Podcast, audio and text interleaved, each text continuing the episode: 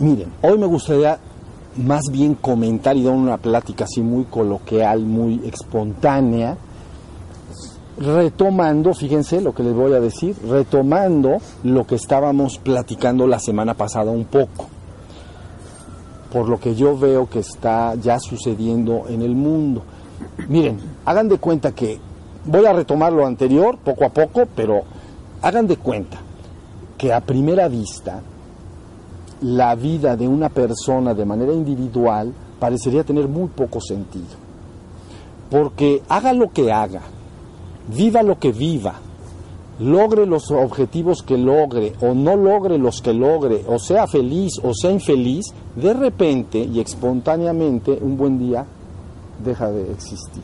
Entonces parecería que no tiene gran sentido la vida, ¿entienden? De manera individual. No estoy hablando ahorita de manera colectiva y cósmica.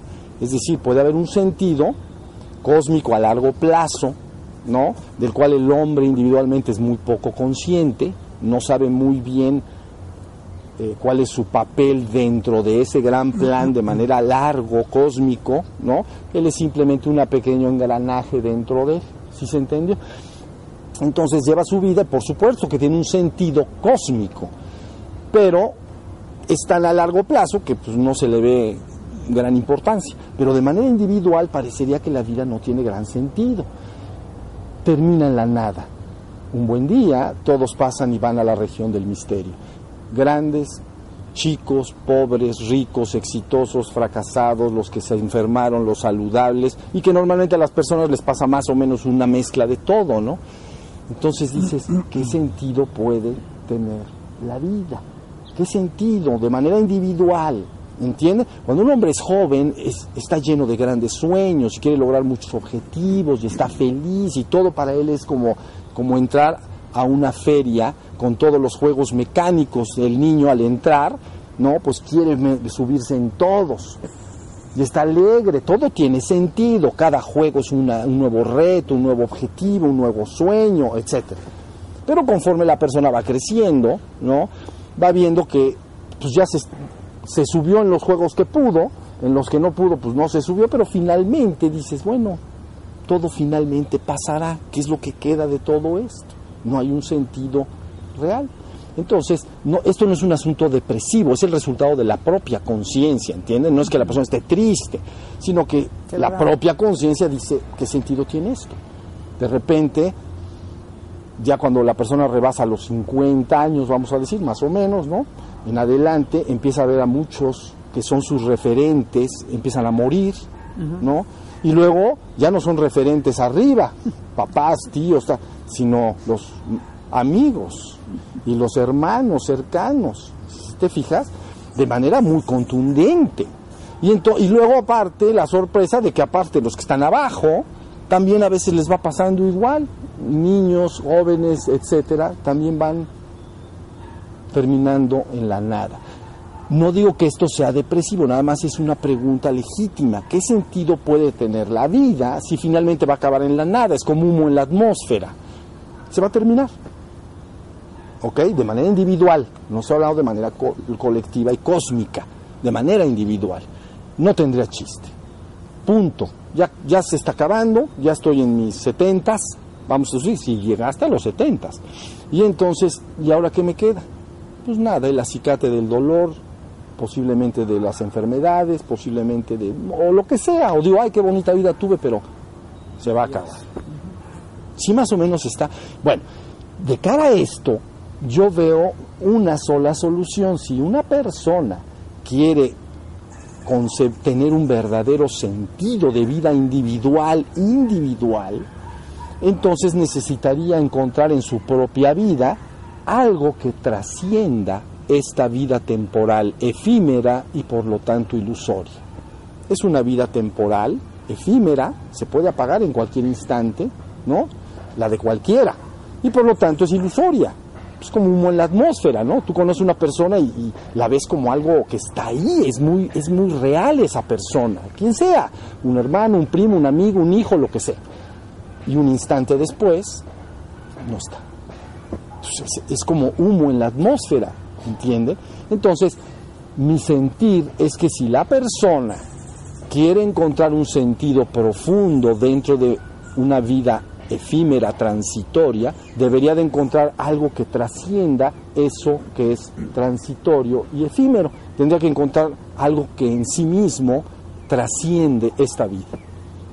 Si no lo encuentra, pues uno más que pasó, ¿no? Ya, ya, ya pasó, ¿no? Ustedes traten de entender lo brutal que es esto. Cuando en una vida hay una sociedad, eso es, está ebullición, hay una ebullición de vida, todos se conocen y las familias, los primos, los hermanos, pero te echas un poquito para adelante, vamos a ver que estamos hablando de la, del, del, siglo XXI ya, eh, eh, imaginen el siglo XX o siglo XIX, todos esos dramas de vida, ¿dónde están? ¿A quién le importa esas personas? A nadie.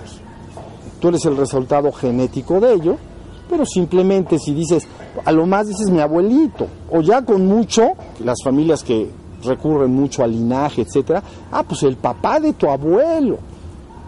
Pero, ¿quién habla del papá del papá de tu abuelo? ¿Y quién es ese? ¿Y dónde estaba? ¿Y qué hizo? ¿Y qué le pasó? No es nada, no es nada. Es humo en la atmósfera. ¿Sí se entendió? ¿Ya se desapareció? Pues eso le pasa a todos y cada uno de los seres humanos que pisan esta tierra. Entonces, porque te pasas tantito para adelante y vas a ver qué rápido sales de escena. ¿Quién va a decir?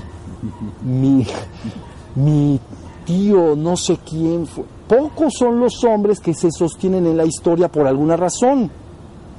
Deben de ser artistas o deben de ser este, científicos o alguien que hizo algo que queda en la historia por alguna razón, ¿no? Pues por lo menos está en un, ahí en, un diccionario la Ruz. Entonces lo abres a color y lo buscas, buscas su foto y dices, fulanito de tal, la corriente pictórica, no sé qué. Bueno, pero ¿qué sucede si en eso tan efímero, tan sin sentido, encuentras el algo en ti que trasciende esto? Algo verdaderamente trascendente a esta realidad temporal, inmutable, eterna. Sería algo extraordinario. Entonces ya de manera individual, no colectiva, no como especie, ¿no? Has encontrado algo que trascendió esta vida, utilizaste bien tu vida. Yo es así lo entendería yo. Estuve en un mundo efímero, mortal, transitorio, que en cualquier momento se podía apagar y adentro de ese mundo encontré algo que trascendió ese mundo. Sería algo extraordinario. Eso lo llamamos despertar. ¿No? Así le llamamos. Entonces, por eso es de alta importancia que veamos que cada vez ahora más y más gentes en el mundo de alguna manera se están incorporando a este proceso de despertar. Y eso ya nos une a la plática de la semana pasada de cómo puede un hombre que trabaja en ese sentido engancharse en una sociedad actual que es netamente una sociedad de consumo, producción, es producción, consumo y competencia. Todo el tiempo estás envuelto en eso. Y todo el mundo está en ese engranaje. Es un sistema. No te puedes, parecería que no te puedes salir. Pero yo cada vez estoy viendo a más jovencitos y niños, ¿no? Ya los son mayores, pues ya hicieron su vida y se acomodaron como pudieron, ¿no? Pero los que vienen, vienen ahorita de 15 años, 10, 20, aquellos que empiecen a mostrar cada vez más su intención de despertar, cómo pueden despertar en un sistema como este, tan demandante, y que si no entras dentro del engranaje del sistema, eres inmediatamente sacado del sistema, no sirves, ¿no?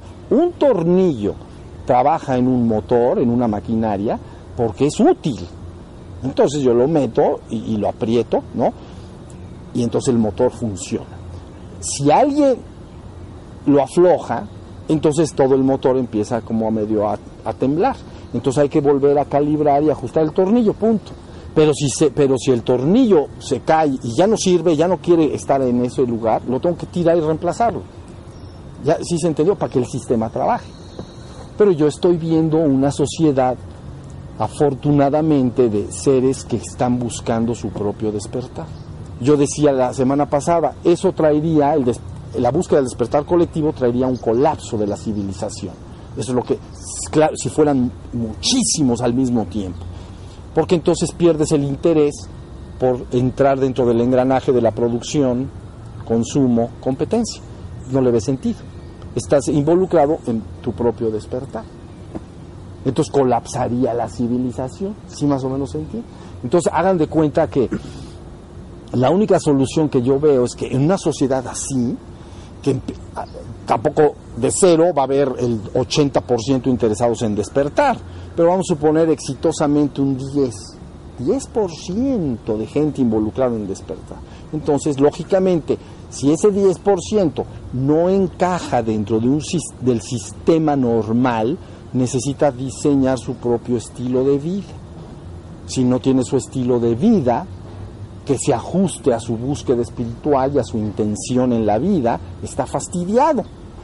Porque si él quiere despertar, pero simultáneamente tiene, vamos a poner que vivas en el DF, entonces tienes un trabajo y que tienes que ir, si tienes coche, pues tienes que estar una hora en el coche, si no, una hora en el tranvía o, el camión, y si no, una hora en el metro o lo que sea. ¿Ya vieron? Y luego tienes que llegar y trabajar y, producir. O sea, lo que tú hagas finalmente se va a traducir en producción de un producto o servicio, a fuerza.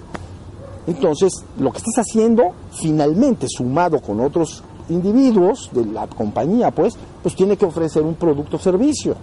Si no los, si sucediera, vas a desaparecer como empresa. Y si tu puesto no se requiere, vas a desaparecer, por decir. ¿Ya? Pero ¿qué pasa con esas personas que quieren despertar, pero se ven metidas en un sistema como este? Y todos los mensajes de los papás dicen, métete al sistema y pues ni modo, Aquí hay que, aquí tienes que hacer esto, trabajar y punto. Oye, pero yo quiero despertar. No, no, no, eso cuando te mueras te despiertas, ¿no? Porque eso fue lo que dijo Quetzalcoatl, ¿no? No os engañéis, hermanos, los hombres no mueren cuando lo hacen, solo despiertan del sueño de esta vida. Entonces, eso es lo que dice el papá, es, pero sin saber. Y si ya cuando te mueras ya te despiertas. Ahorita tú aquí ponte a trabajar, porque si no la vas a padecer. Y tiene razón, porque si no te metes, pues terminas, yo lo dije la semana pasada, como un mendigo debajo de un puente. Eres un tornillo que no sirves. ¿Dónde terminan los tornillos de los motores que no sirven? Pues tirados en el basurero y punto, ya. ¿Ven? Pero que creen un estilo de vida. Y entonces el estilo de vida sí puede irse ajustando para que la persona pueda moverse a una forma adecuada para que tenga el tiempo suficiente y la forma. Entonces, los estilos de, el estilo de vida busca tres cosas: casa, vestido y sustento. Punto. Ni te hagas bolas.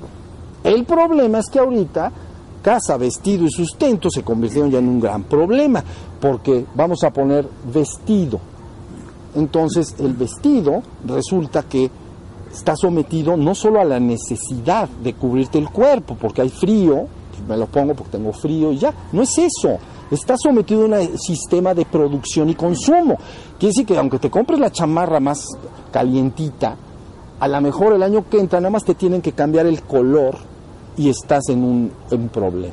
Bueno, aquí en no tanto todavía, a Dios gracias o afortunadamente somos más naturales, pero hay países en los que así sucede. La chamarra es café, próximo año la chamarra es morada, chamarra café, basura, reemplazo morado. Sí se entendió, pero así brutal. Y, y nadie se atreve a ponerse la café. Dicen, este cuate está loco. Eso fue el año pasado. O sea que ya no es un asunto de necesidad. Porque si fuera necesidad, pues te pones la café. ¿Cuánto tiempo? Pues hasta que esté buena. O sea, a lo mejor 10 años. Pero ya no tiene nada que ver con eso. La sociedad en la que estamos viviendo no tiene nada que ver con eso.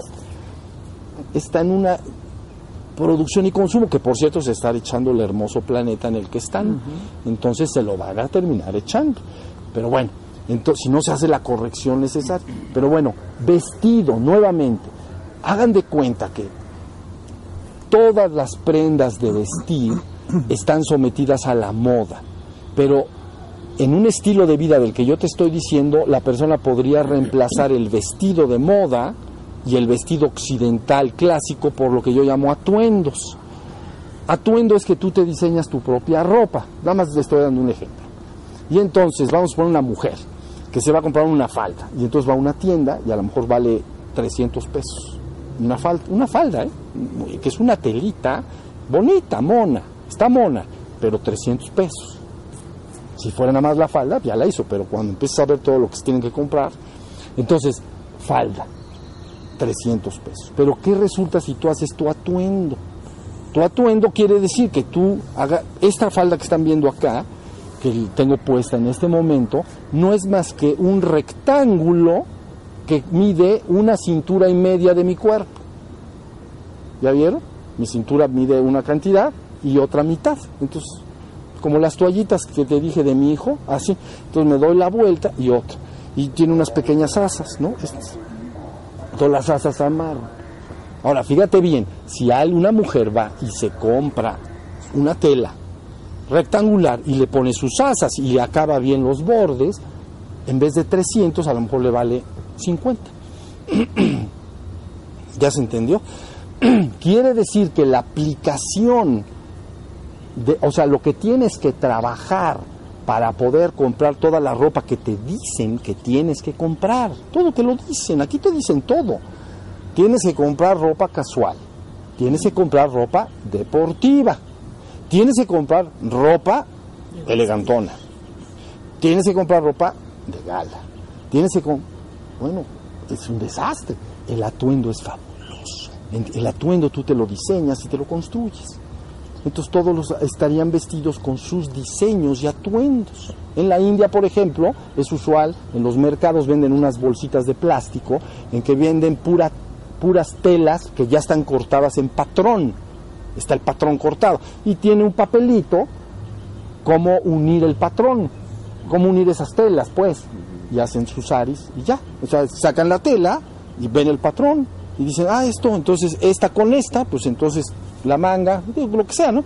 Tas, tas, tas, tas, O a lo más vas con la costurera de la esquina y entonces te lo arma. Si es que tú no tienes habilidades que todos tendríamos que aprender a tejer y a coser, pero bueno, mientras aprendemos, entonces lo das a la, en la esquina, la... pero resulta que es un sari así, o esa prenda, si te vas a una boutique, te vale 200, 100 dólares, ¿no? Y así te vale 50. Y es lo mismo. Ya viste, porque ahí hasta el patrón te lo dan, el otro tú tendrías que cortarte tu atuendo y tu patrón. Bueno, ya se entendió. Lo que quiero decir es cómo liberar a nuestros jóvenes para que no se vean brutalmente sometidos a un mundo en el que aunque tengan, si no tienen la intención de despertar, pues para mí encantados, métete a donde quieras y cómprate lo que quieras y punto. Mi preocupación ahorita es qué vamos a hacer con cada vez más población de gente que está buscando un cambio y que no encuentra ya una respuesta en la sociedad actual y en el sistema de consumo. Que dice, eso a mí no me hace feliz. Pero me veo sometido a vivir ahí. ¿Sí se entendió? ¿Cómo le hago? ¿Cómo me salgo de ahí? Tienes que diseñar un sistema de vida y tienes que hacerlo coherente con tu trabajo de despertar. No lo digo ya para los que ahorita están involucrados en trabajo, son más grandes, es más complicado, yo lo entiendo. Yo estoy pensando en los jovencitos se me parte el alma ver a una niña de 12, 15 años o 20 que tuviera un verdadero anhelo de despertar y que fuera un angelito en el mundo y que puedes convertirlo en una reina en la tierra, despierta espiritualmente y que sin embargo el sistema le dice, mira, eso de eso eso no. Tú acá y ahí te buscas pues estudia, te venden la idea, ¿no? Tienes que estudiar y primero bachiller y luego el otro, ¿no? Y luego carrera y luego maestría, porque ya todos tienen, ¿no? Todos tienen licenciatura, pues ahora tienes que tener maestría. Y resulta que ya todos tienen maestría y luego tienes que ser doctor. Y resulta que vas a Europa y a lo mejor antes, ahorita ya no hay, lógicamente, los que trabajaban a veces en los elevadores, entrabas y ¿a qué piso va usted? Piso 5, jovencito. ¿Y qué hace usted? ¿Qué hace aquí? Es que estudié maestría en física nuclear, pero pues no hay trabajo. Pase usted, señor, al sexto piso. No les da depresión, no les da tristeza que a una persona le pase eso. Bueno, está pasando. Claro, la gente se va armando, es optimista, ¿no? Y siempre tiene sueños, voy a cambiar y voy a hacer. Pero yo estoy hablando colectivamente qué vamos a hacer si sucede, que yo ya lo estoy viendo venir, la verdad. Cada vez más jóvenes que se están interesando, que no están satisfechos con el sistema de consumo y producción. No están satisfechos. No los hace feliz. Más bien están sometidos. Ya se entendió, están sometidos. Entonces, pobre, dice, pues ni modo, aquí, pues agárrate un trabajo, hijo mío, ¿qué hacemos? Oye, papá, pero es que de 8 a 7 de la noche, pues mi hijo, ya te tingaste.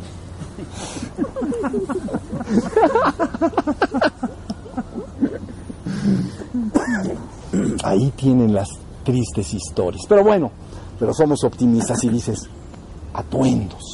¿Saben lo que quiere decir eso? Que si un hombre, pues son números y estoy hablando de manera así, suelta. Si un hombre se va a gastar mil dólares al año en ropa, pues a lo mejor se podría gastar 100.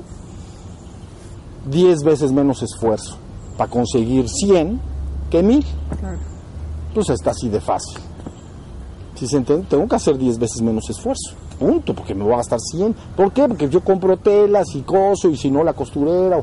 Atuendos, atuendos no saben los atuendos. En el cielo no hay modas, hay atuendos. Entonces, nada de que todos uniformados. ¿Quién vio la película, por ejemplo, de Across the Universe? De los Beatles. Tienen que verla, pues. Entonces, pura música de los Beatles. Across the Universe. ¿La vieron? Tuya. ¿Sí? ¿Eh? No. No, pues deben, vayan a rentar, pues.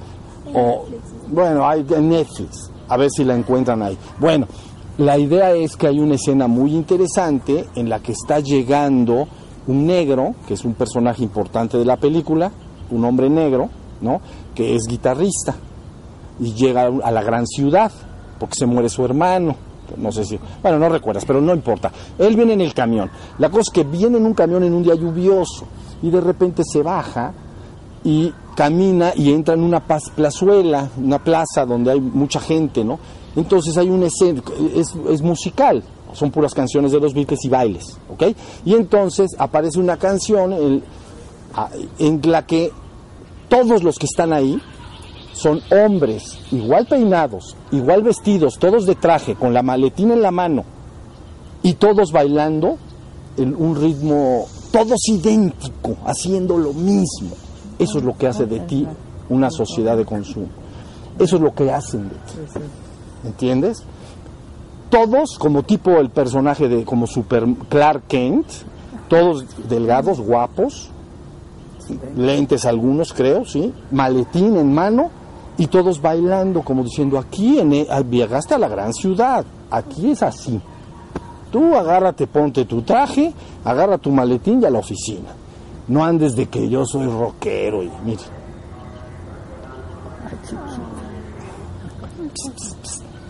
¿Ven?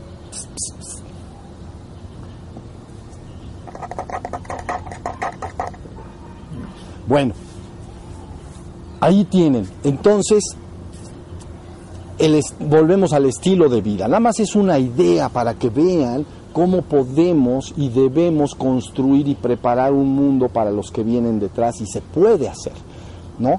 Si la persona quiere verdaderamente despertar y tener un sentido profundo de la vida, verdadero, si quiere ser parte de un engranaje, pues bueno, pues, pues sé lo que quieras y se acabó, ¿no? Entonces ya vieron lo que es vestido. Esto del vestido, ustedes dirán, estoy diciendo que cada vez se vayan incorporando más, porque la gente luego, los que están a favor del sistema en el sentido completo, dicen, pero ¿qué va a hacer con toda la gente que produce ropa? Pues que también se dedique a despertar y que construya su atuendo. O sea, es un cambio que se va sucediendo. Si se no es ¡pum! Porque entonces ya, ya todos usan atuendo, pues ya pues todas las fábricas que hacen ropa en el mundo al otro día estarían todos desempleados. Pero no sucede así porque es maleable. Entonces, ya viste, se va cambiando la cuestión poco a poco. Entonces va acomodándose a una nueva sociedad. Esto deriva a esta plática de algo que dejé escrito hace muchos años, ¿no? que el ideal era construir una sociedad de seres humanos espiritualmente despiertos. Entonces, ¿qué implica una sociedad de seres espiritualmente despiertos? ¿Y para qué funciona? Yo les digo que una sociedad de seres humanos espiritualmente despiertos no es más que la plataforma de despegue para que las lo que ustedes llamarían almas humanas pasen del reino humano al reino sobrehumano. Es una plataforma de graduación en el cual una humanidad, eh, seres humanos que han ido evolucionando, finalmente empiezan a trascender al reino sobrehumano. Eso es una sociedad de seres. Pero ¿cómo tiene que estar construida? ¿No? El actual bajo el sistema no te permite hacer un trabajo decidido porque lo que le interesa es que el sistema siga activo. No le interesa tu despertar en lo absoluto, le interesa tu tiempo. ¿Entiendes? Porque con tu tiempo y tu trabajo y tu inteligencia todo sigue funcionando. ¿Ya me entendieron? Bueno, entonces ya tenemos resuelto vestido nos pasamos a los atuendos, a los trapos amarrados.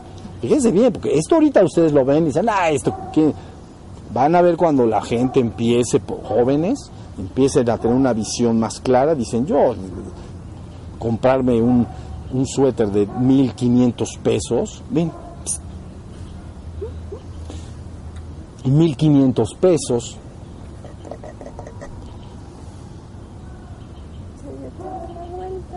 no hace una monada. Entonces se da la vuelta, sí. Es que me conoce bien. Y entonces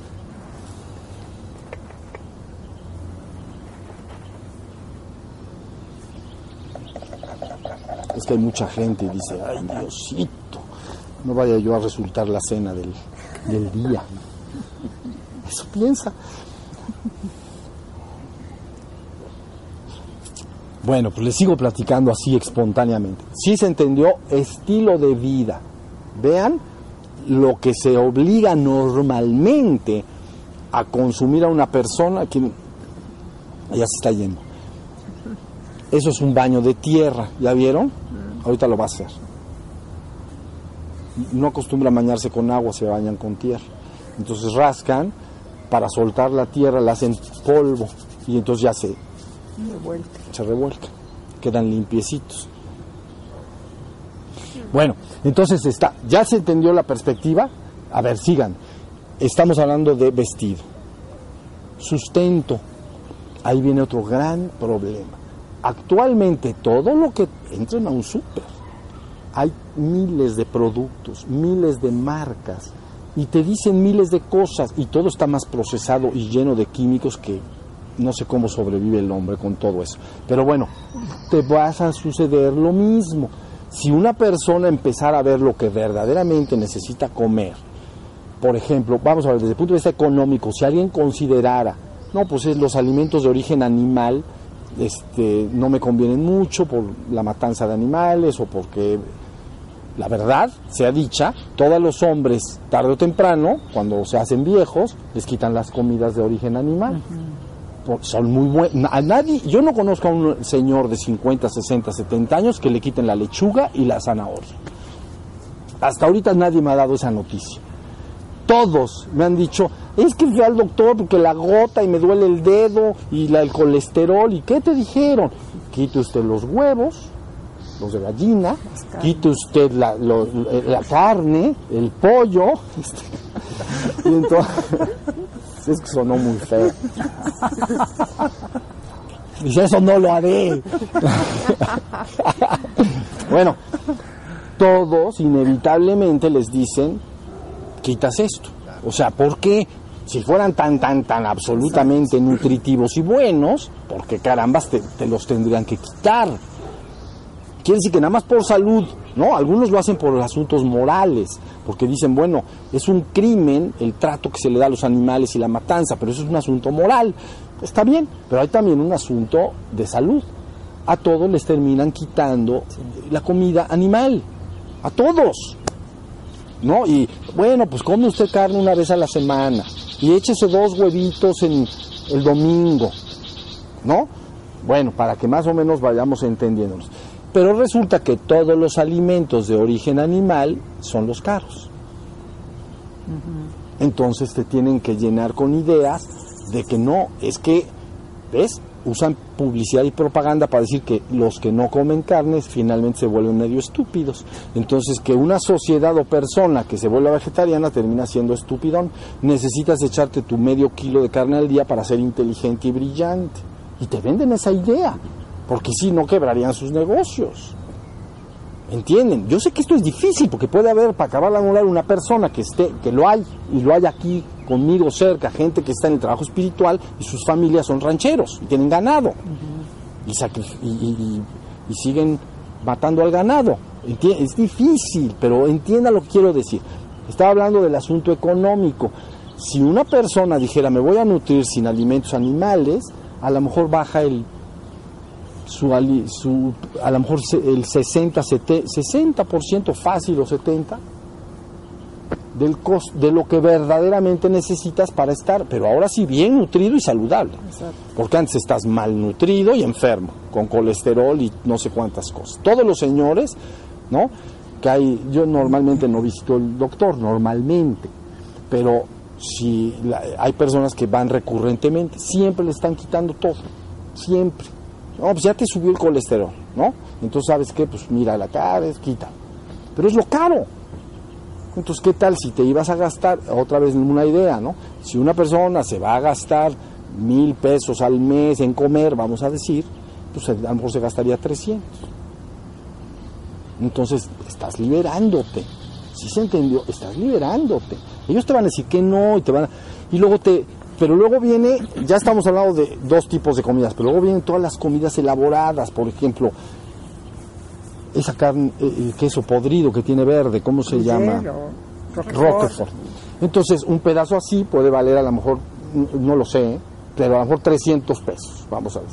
Y el equivalente de un queso fresco o lo que sea mucho más, a lo mejor vale 30. 330. 330.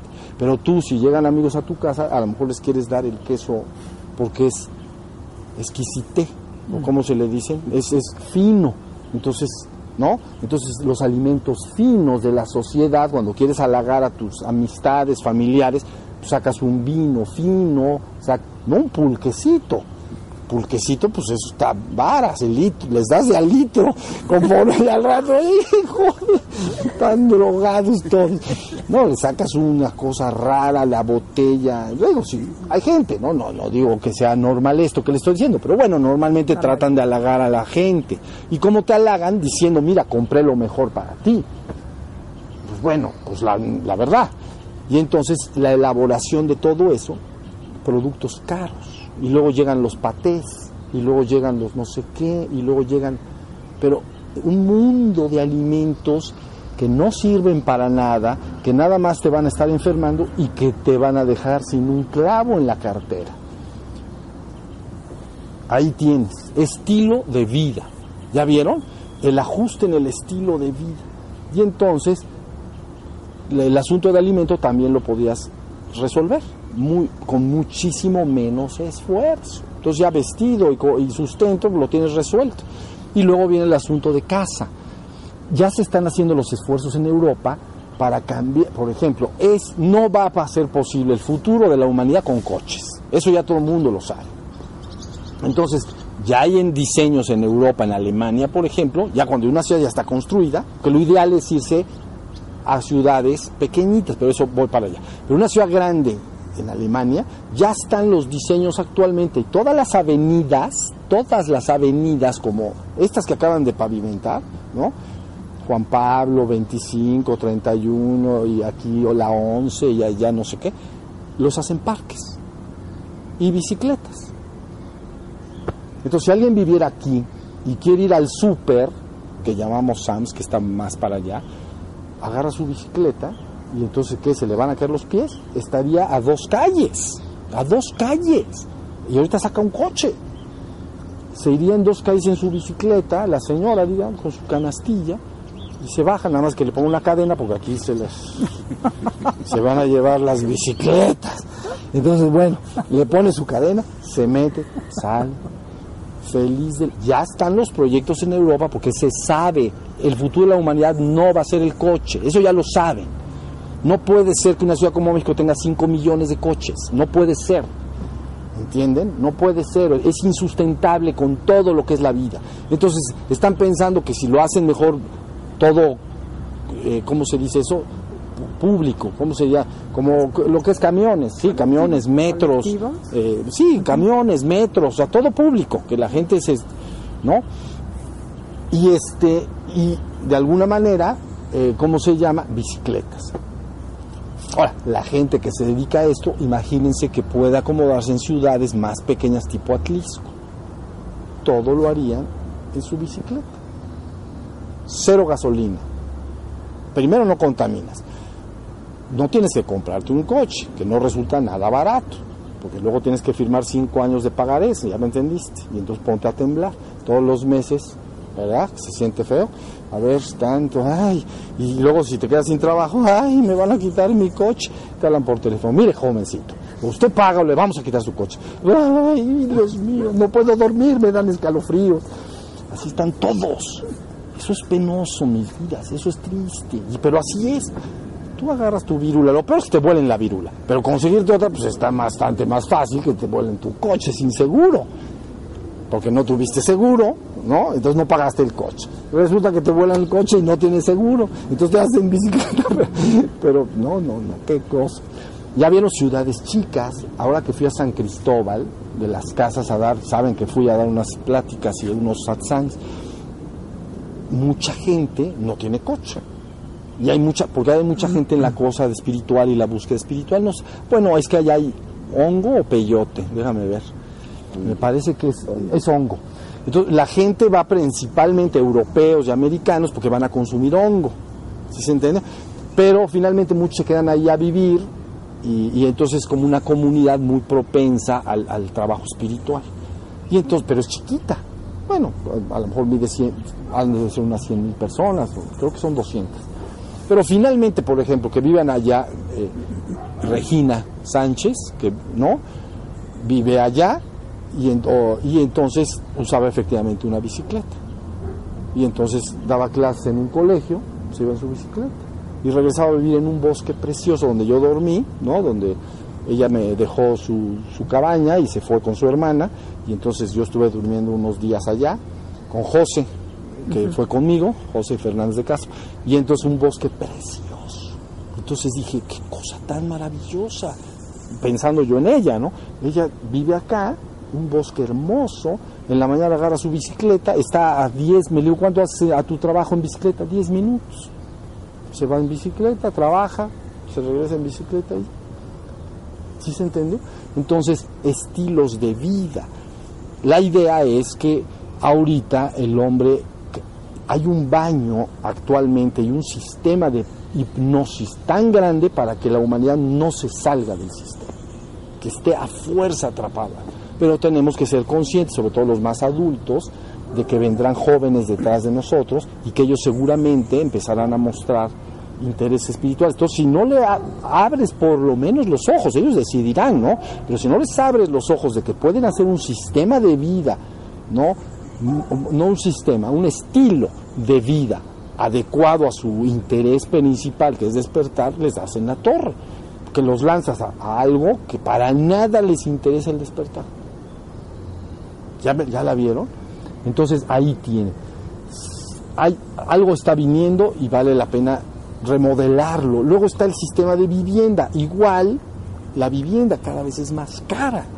Pero en esos lugares alejados, digamos como si fueran en, eh, tipo Atlisco, tipo esos lugares, un predio actualmente ya la gente está construyendo con la tierra del predio ya ni siquiera adobe que vayan a comprar a los fabricantes de adobe o ladrillo, con la misma tierra, nada más son unos costales biodegradables grandes que les metes el 10%, hay muchos sistemas, pero uno de ellos es, son unos costales grandes en que se mete un 10% o un 80% o 90% de una tierra, de la tierra del lugar, o sea, la agarras de ahí, la metes le echas creo que un 10 o 15% de cemento, la revuelves no sé qué y la colocas. Y luego le echas agua, la, empapas y se hace tu casita. Y no te costó nada. Si más o menos está entre... En fin, cada quien tiene que buscar de alguna manera un equilibrio entre su, lo que quiere vivir, pero estoy tratando de, ahorita en esta plática así muy a la ligera, de entender que viene un enfrentamiento de estilos de vida. Y entonces los, las personas, todos los que están interesados en el despertar espiritual se les tiene que alumbrar en que puede, puede si quiere, si no quiere pues no, pero puede diseñarse un sistema de vida, poco a poco un estilo que sea muy compatible con eso. Entonces el esfuerzo de sobrevivir resulta 10 veces más menor. Y luego resulta que entonces aparte ahora las personas, como ya están enfermas, de que usan coche, entonces no hacen ejercicio, ¿no? Y entonces hay escaleras eléctricas, tampoco hacen ejercicio. Y luego, no- y entonces, ¿qué resulta finalmente? Me tengo que meter a un gimnasio para hacer ejercicio. Y ahí te cuesta. En una bici estática. Cáite con 5 mil pesos de inscripción y luego tú mande y ahí te dan la bici estacionaria. Y entonces, sí, ahí estás feliz. Exacto. En lugar está- de ¿qué andar. estamos locos o qué nos está pasando? Usas tu coche, ya te creció el vientre, ¿no? Ya te hiciste gordito, ya te estás enfermando de todo, llegas con el doctor y te receta ejercicio. Entonces tienes que ir a pagar dinero para hacer ejercicio. ¿Por qué no lo hiciste antes? Exacto. Pues te hubieras ido en bicicleta al súper. Y ya, sí se entendió estilos de vida. Yo entiendo la dificultad. Ustedes dirán, sí, pero no está tan fácil acomodarse a eso. No, ya lo sé, porque ya está todo hecho de una manera. Claro. Pero, yo- pero poco a poco las personas que vendrán, esténse por seguros, que utilizarán su inteligencia para decir, ok, ya me queda muy claro lo que yo quiero en la vida. Entonces tengo que acomodar un estilo de vida a, a favor de esto. Entonces empezarán a formar esos estilos de vida. ¿Sí se entiende? No el- en los primeros inicios de esfuerzos fueron en los años 60, cuando yo estuve en Estados Unidos, en el 68 en la guerra de Vietnam y todo eso, yo estuve en Estados Unidos, en- yo estuve en San Francisco, donde nace el movimiento hippie, en la Universidad de Berkeley, ahí estuve. Bueno, y entonces estando ahí, empezaron a surgir todas las comunas de hippies. De hecho, pa- papás de mis... Yo era un niño, tenía 11 años. Entonces, papás de los fines de semana, los papás pasaban a recoger a los niños, se los llevaban, porque estuve en un lugar internado. Y entonces llegaban, había uno que tenía su Volkswagen redondo lleno de flores, todo pintado. El hippie, hippie, hippie de los hippies. Y entonces llegaba feliz y el muchacho salía, se subía. Pero bueno, todo ese movimiento hizo... Lo que sucede es que no eh, eran comunidades no autosustentables. ¿sí se ente- no, veían que tienes que tener casa, vestido, sustento y tienes que, tener una forma de vida. Era nada más como que me voy a ese lugar y ya. Se hizo la promesa de que el LSD era el camino al cielo. ¿Sí se entendió? Y entonces los, los del movimiento, los principales del movimiento, los gurús del movimiento, dijeron que el LSD era el camino a la liberación y al cielo. Y entonces todos se empezaron a animar en ese camino. Empezó a haber luego lo que se llama malos viajes, ¿no? Y entonces resulta que no se sabe si el gobierno contaminaba los, lo, lo- la- las dos, lo que se vendía en las calles, eh, el LSD, si lo contaminaba para que produjera malos viajes. Entonces ya la gente, ya mejor me quedo en el sistema. No se sabe si esa fue lo que sucedió, pero bueno, finalmente las comunas era una serie de gentes que olían mal, Claro. que se vestían así con flower- Psicodélicos. psicodélicos y todo, pero no tenían una forma civilizada de, de lo que de todo lo que estoy diciendo. Tu casa, vestido, sustento, no lo tenías resuelto. O sea, llegabas a la comuna y pues ahí te metías y ¿y qué se hace acá? Pues, mm, pues, métete ácido y ya. ¿Ya me entendieron? Eh, no había todo una cosa y entonces fue fracasando finalmente, ¿no? El movimiento, aunque dejó un gran cambio en la humanidad. Eso creó un cambio importante. Este, pero bueno, estoy hablando de una de lo que yo estoy hablando ya en conclusión y para cerrar la plática es cómo diseñar una civilización por encima de la civili más allá de la civilización actual de producción, consumo y competencia. ¿Por qué tenemos que competir así? ¿Por qué es tan horrible que nad- tendrían que caber todos en una comunidad, pero aquí no caben todos. Aquí todo el mundo tiene que competir para agarrar un puesto o un trabajo o un proyecto, y si no, quedas fuera. Entonces vives con el Jesús en la boca todo el día, que si te aceptan tu proyecto, o que si me aceptan en el sueldo ese, o que, me vayan a correr, ¿ya se entendió? ¿Qué cosa? ¿Qué cosa tan piña, pinche, por decirlo así? Entonces, bueno, pues ya está. Con esto lo que les quiero decir es, viene algo, ya está en marcha. Y les aseguro que la inteligencia humana irá poco a poco viendo el estilo adecuado para eso. Es verdad que no es, puede ser eso todavía unido a una tecnología avanzada, como todo lo que, todo lo que son la comunicación, la información en red, la nube, informática, etcétera, ¿no? Pero la gente no te va a comprar ideas de que eres el mejor y el, la persona especial por vestirte de cierta forma o por tener tal o cual cosa. Van a decir, "Esas son puras bobadas. Se la vendieron a mi papá y se la creyó, pero yo no me la creo y punto. Se acabó. ¿Sí más o menos entiendo? Bueno, esta era una plática nada más espontánea porque sí, cada vez estoy viendo que esto se está moviendo más y más y más. Entonces, algo así como qué estilo de vida corresponde para ello. Y cada vez se va incorporando más gente y entonces cada vez el sistema va perdiendo fuerza y engranaje. ¿Ya se? Pero lo otro es sustentable, no se hacen mendigos, no se hacen, no, no, no se salen del sistema para hacer vivir debajo de un puente. Claro. No, no. Para tener una vida digna, ¿no? Ahorita lo que este sistema les voy a decir esto último y, comen- y empezamos y hacemos oímos música, pues. Este sistema lo que lo que lo que quiere de ti, ah, pues viste en la película I Want You, en la película que estamos diciendo, cuando va al ejército, bu- bueno, pues I want you. Bueno, entonces, lo que esta so- sociedad pide de todos es su tiempo. Pero si te quitan tu tiempo, te han quitado tu vida.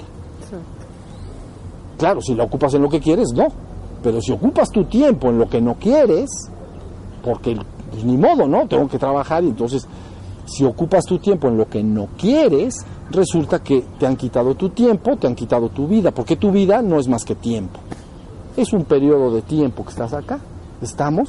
Entonces imagínate un hombre más inteligente que nos... Hagan de cuenta que de los años, esto empezó a aflorar en finales de 1800 el esfuerzo ya para el despertar colectivo. 1900, 1950 empezaron los primera información de lo que era el despertar. 1950 al año 2000 ya se quedó bastante definido. Por lo tanto, 2000 adelante ya está claro. Ahora lo que toca es hacer compatible la civilización con, ese tipo de despertar colectivo. ¿Sí más o menos sé? Bueno, pues ahí tiene. ¿Dudas o coment- algún comentario que quieran hacer? O... Oye, en este, en este espiritual, despertar espiritual colectivo, ¿ha- ¿hay civilizaciones que ya, que ya lo hayan logrado? No sé, los teotihuacanos, algunos así. Yo creo que sí, a cierta medida, pero grupos pequeños. Ahorita es un, ¿sabes? Antes cuando hablamos nosotros de reinos y hablamos del reino, vamos a decir, los más grandes, Roma o cosas así, estás hablando de lo que ahorita es Atlisco. Se habla de grandes reinos, pero en población era una cosa pequeñita. Ahorita estamos hablando de 7 mil millones de gentes. Entonces, lo- lo- contestando a lo que dices, cuando se hable de un reino como reinos ah, de indígenas, por ejemplo, de México, ¿no? y que dicen, no, pues es que seguramente ellos ascendieron, hicieron, eran miles. Es muy parecido a como si una comunidad, ¿no? Hiciera, se pusiera un rancho y vivieran miles de gentes interesados en el despertar. ¿sí Pero ahorita el reto es otra cosa, no estamos hablando de miles, estamos hablando de miles de millones. Si se dan cuenta la diferencia, es brutal. Y cuando hablamos de imperios anteriores, hablamos de... eran chiquititos, chiquititititos, comparado con lo que ahorita entendemos. O sea, una gran ciudad, las grandes ciudades de Europa, ¿no? O la gran ciudad de México, Tenochtitlan, pues, tenía 100 mil gentes, pues ahorita Atlisco tiene 100 mil. Y nadie dice, oh, Atlisco de los Atliscos. Dices Atlisco de las Flores. ¿Es Atlisco de las Flores? Sí. ¿verdad? Es Atlisco de las Flores. No dices la gran Antes la Gran México Tenochtitlan, comparable y superior a todas las grandes ciudades de Europa. Te entrabas y eh, pues, eran, era un islote con 100 mil gentes. O sea, no al reto ahorita es otra cosa. Entonces, si tú, la contestación, ¿habrá habido civilizaciones que han logrado un avance espiritual importante como colectividad? Sí, pero eran miles. Y ahorita no estamos hablando de miles. Y, hablar de miles contra millones es un asunto. O sea, al imperio romano le dices, al Roma, en su momento más importante, ya, o sea, más de floreciente, ¿no? Les, les dices, hay un, va a haber una ciudad en que va a haber 20 millones de gentes y simplemente no saben de, no, de qué estás diciendo. O sea, no, no pueden ni siquiera imaginar lo que estás hablando. ¿Sí se entiende? Y ahorita México, DF, por ejemplo, pues todos los días funciona, con todos los problemas que seguramente tiene, en todos los niveles, pero funciona. La gente se para, trabaja y al final del día se va a su casa y duerme, ¿no? Funciona. 20 millones de gente. Entonces por eso ahorita el reto es extraordinario. O sea, ahorita el reto, agarrar a una población de 7 mil millones y empezar a, a informar sobre el despertar es extraordinario. Y tú dices, ¿sabes una cosa? Pero es que a la gente no le importa. Yo conozco cómo funciona el cerebro del hombre, pero también conozco que cuando le hablas al ser que está dentro, ese ser escucha. ¿Sí se entendió? El problema es que para hablarle al ser de un hombre, lo tiene que hablar el ser. ¿Entendieron lo que quiero decir? Es decir, si tú vas con un predicador que predica lo que dijo Buda, lo que dijo Cristo, pero lo predica con, con su mente, hace muy poca huella en los demás. Los demás, ah, está bonito. ¿Sí se entiende? Pero si lo dice el propio ser, hablándole al ser, entonces despierta el interés, ¿entienden? Se, adentro vibra la persona porque sabe que es el ser hablándole al ser. No es lo que dijo el ser hace dos mil años y que después quién sabe cuántas transformaciones ya hubo y dejaron un documento después de no sé cuántos años. Entonces se llama palabra muerta, ¿sí se entendió? Eso no anima a nadie. Todas las iglesias están llenas de sermones, todos los desde hace tengo entendido que desde hace 1700 años día y noche ininterrumpidamente se dan misas en el mundo. Nunca hay un instante en el mundo donde no haya una misa. Nunca. Mil años, ¿saben lo que se quiere decir? Mil años. Nunca ha dejado de haber una misa todo. Porque está en todo el tiempo, todos, o sea, en todas partes del mundo. Día y noche. Bueno, noche para nosotros, pero día allá, por ejemplo, ¿no? Y entonces, y sin embargo yo no los veo muy despiertos. Ya con tanta misa ya para que se hubieran despertado. Y despiertos, despiertos, despiertos, yo no lo estoy viendo. Porque es letra muerta, son palabras muertas. Pero cuando el ser empieza a venir al mundo y empieza a hablar el ser verdaderamente al ser del otro, el otro inmediatamente responde. ¿Sí se entendió? Entonces la conciencia avatárica que llamamos ya está descendiendo ahorita. Esa conciencia avatárica eh, tiene, se manifiesta en muchos individuos y de diferente nivel de personas. A ver, les voy a decir una cosa y rápido acabamos, pero síganme, véanme a los ojos. Miren, hagan de cuenta que cuando se habla de avatar, no de la película de los azules, sino de avatar, se habla de descenso. Entonces quiere decir que en el marco teórico que hemos hablado, si el hombre tiene tres pisos, tiene entonces el piso uno físico, el cuerpo, piso dos la mente, piso tres el ser o espíritu. Literalmente un avatar sería un hombre en el mundo que tiene acceso al tercer piso, es decir, trajo el tercer piso al mundo. ¿Sí, se- sí me estoy explicando? Pero hay diferentes niveles de avatar. Quiere decir que en terminología que no me gusta, pero la voy a tener que usar, cuando se habla de avatar se dice, bueno, hay avatares humanos. Un avatar humano es simplemente, perdón, un hombre que está despierto. Ya es, una, es un avatar, porque está por encima del reino de la mente. Entonces, por encima del cuerpo y la mente, que es el ser humano, ya está en el reino del ser, en el tercer piso. Entonces, si él está en el mundo, es un avatar, pero humano. Su efecto no puede ser muy, muy grande su trascendencia con el tiempo no puede ser muy grande. Pero luego se dice, ah, bueno, es un avatar humano, pero hay conciencias más, más despiertas. Entonces le llama avatar planetario, por darle un nombre. Entonces quiere decir que es una conciencia más despierta. ¿Sí se entendió? Cuando aparece en una realidad, tiene un efecto mayor esa conciencia. Pero luego se habla de un avatar solar. Entonces es otra conciencia. Es la conciencia más elevada que puede haber dentro de un sistema solar. Y luego entonces encima un avatar galáctico. Imagínate una dignidad presente en el mundo de ese tamaño. Y luego arriba se llaman avatares cósmicos, cuya distancia en conciencia son tan inmensamente superiores al hombre que el hombre ni se las huele, no sabe ni. Pero, ¿qué tal si hace presencia en el mundo? Y así sucede. Siempre, históricamente, hay un programa de descenso. Siempre la conciencia avatárica está acompañando a la humanidad pero hay diferentes niveles de avatares siempre presentes haciendo el trabajo y la labor.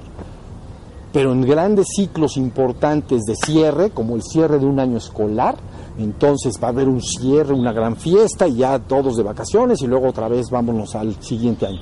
Entonces puede venir a ese colegio una dignidad mayor. Es que vamos a recibir al secretario de Educación Pública del Estado de Puebla porque va a venir acá, porque vamos a cerrar el año y va a venir a, a cantar el himno nacional. Entonces ahí viene el otro con su trajecito.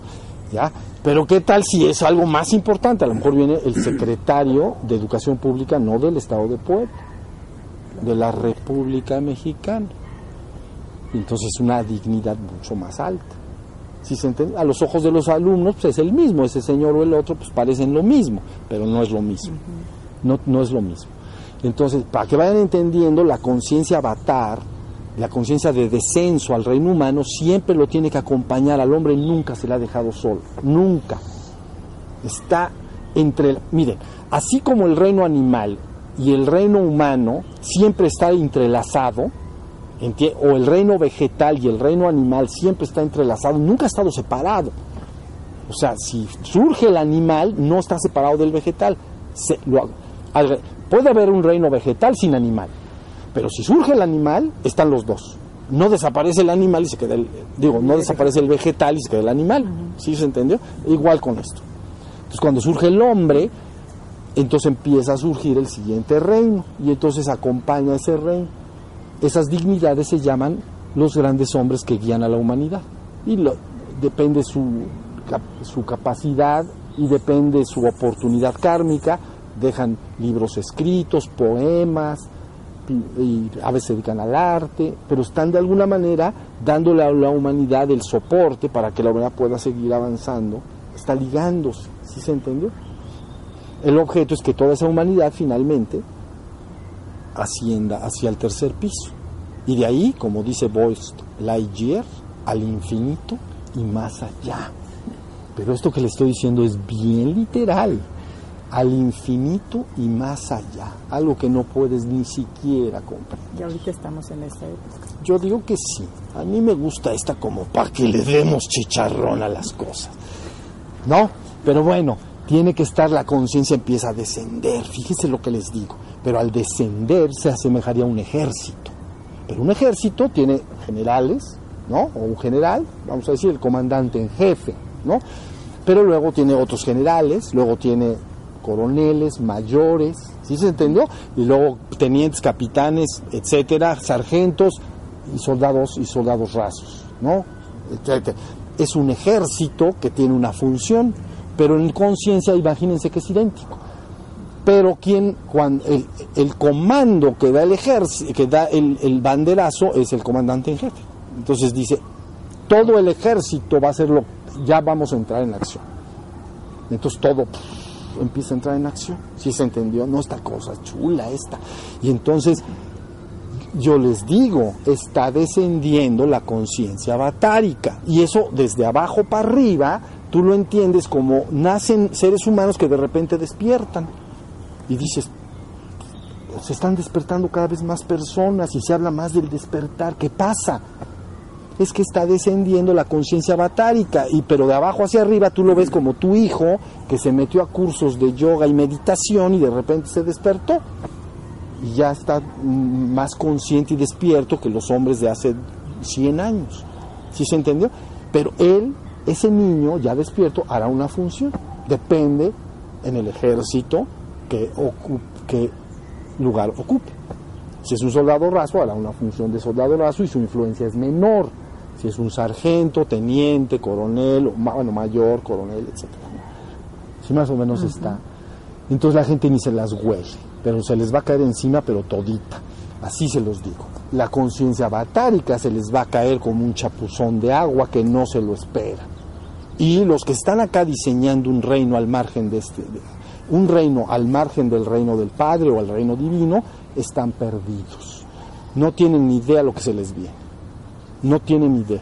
Ellos creen que pueden diseñar una realidad existencial y atrapar la conciencia del ser humano y dejarla confinada ahí. ¿Entienden? No saben lo que se les viene. Porque entonces viene la conciencia batárica y empieza a caer. Que nosotros lo entenderíamos como que los hombres empiezan a despertar. Visto de abajo hacia arriba. Visto de arriba hacia abajo, cayó. Bajó al reino humano. Y entonces empieza una- de- un despertadero que todos sus planes para controlar y atrapar a la conciencia humana quedan disueltos y destruidos. Tan tan. Entonces, es algo que no, no, no, no se va a parar. Tampo- también hay que ver en la medida que puede darse el cambio. ¿Sí se entendió? Todo cambio requiere que, que se pueda dar sin que tengas que destruir, o más bien, sí se va a destruir, pero destruir lo menor posible. ¿Entendieron? Una civilización, ahí te va. Tú tienes una casa, ¿ok? Pero dices, no la voy a, ¿cómo se llama? No le voy a dar mantenimiento. Mantenimiento es, la dejas igual, nada más que pues, la pintas, etcétera, ¿no? No, la voy a remodelar, remodelar. El modelo lo voy a cambiar. Entonces la recámara la voy a hacer más grande, ¿no? Me voy a salir para el jardín y mi terraza y ta, ta, ta, y entonces la sala comedor, voy a hacer esto. Al final es otra casa, ¿sí? Lo que se trata es que el morador no se tenga que salir de la morada. Quiere decir que yo pueda remodelar mi casa, pero que no me tenga que salir. Entonces tengo que ir poco a poquito, ¿sí se entendió? Porque si he hecho andar, si llegas con todos los trabajadores y albañiles y dicen vamos a cambiar, a remodelar esta casa completamente, no, no es habitable para el morador. ¿Sí se entendió? Porque rompen todo al mismo tiempo. Tuberías, baños, eh, paredes. Entonces el morador no puede estar ahí lo tienes que sacar, poner en salva- salvaguardia, ya vamos, ¿no? Así como que nos llevamos a un lugarcito y entonces ya se remodela, puede regresar. El objeto e- e- es que el, mo- el morador actual pueda permanecer en la morada. Entonces se tiene que hacer un cambio un poco más gradual. ¿Sí se entendió? Pero donde se pongan las cosas mal, entonces se saca el morador, se cambia la morada y luego ya, ¿Sí se entendió? Digamos, la fuerza de las que yo les estoy hablando es como imponer el ejército de OTAN, ¿sí saben? El ejército de toda Europa junto, la, el OTAN, ¿no? El ejército europeo, pues, contra una sublevación de una pandilla de gentes en no sé dónde. No van a poder, no, no se puede hacer nada. No sé si estoy transmitiendo lo que quiero, pero abran sus orejas, porque esto ya viene, ya está, ya- esto no lo van a parar. Digo, la gente ni se va dando bien cuenta de lo que está pasando, ¿entienden? Pero siempre, a veces ni los soldados de un ejército saben bien lo que están haciendo, porque ellos eh, tienen una obligación, una orden. No tienes que entenderlo todo. Tú tienes que estar parado ahí junto a ese árbol, punto. Oye, pero ¿por cuál es el gran plan? No, no tienes que saberlo. Es lo mismo, ¿entiendes? Contra más arriba está la conciencia, más puede conocer el plan central. ¿Sí se entendió? Es un ejército. No se lo imagina. Bueno, vamos a oír música pues.